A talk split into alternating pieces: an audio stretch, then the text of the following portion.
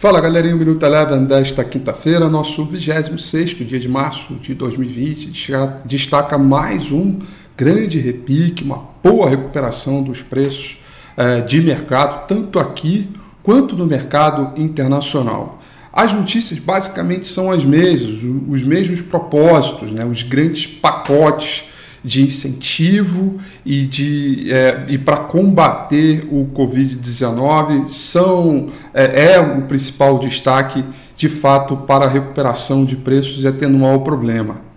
A questão também trazida é, muito pelo Donald Trump e também um pouco aqui no nosso mercado em relação o quanto respeitar o protocolo da Organização Mundial da Saúde no sentido de manter as pessoas em casa, fazer o lockdown vis-à-vis a liberar a economia e trazer um pouco mais de velocidade nesta recuperação, porque quanto mais tempo a economia parada, maior é o sacrifício lá na frente para fazer com que ela retome. Tudo isso está sendo muito discutido ainda, é assunto de pauta, foi assunto de pauta ontem, foi hoje, muito provavelmente vai ser assunto de pauta para amanhã. O fato é que o mercado continua num forte repique, a volatilidade não cedeu, continua ali na casa dos 60, 61, que é o chamado índice VIX, que computa aí a volatilidade implícita do S&P 500 dos últimos 30 dias.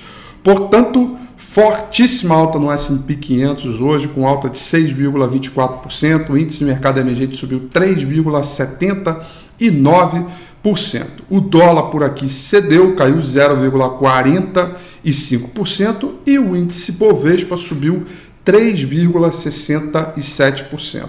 Destaques ficaram para construtoras, empresas ligadas à, à educação e também Copel subiu 10,31% após divulgar um bom resultado. Ou seja, ritmo de repique, de recuperação e de alívio dos preços.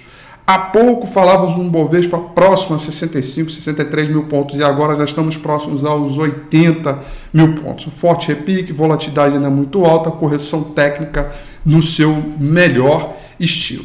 O Minuto Eleven fica por aqui. Quer ter acesso a mais conteúdos como esse? Inscreva-se em nosso site www.elevenfinancial.com e também siga a gente nas redes sociais. Eu sou Rafael Figueiredo e eu te espero no próximo Minuto Eleven.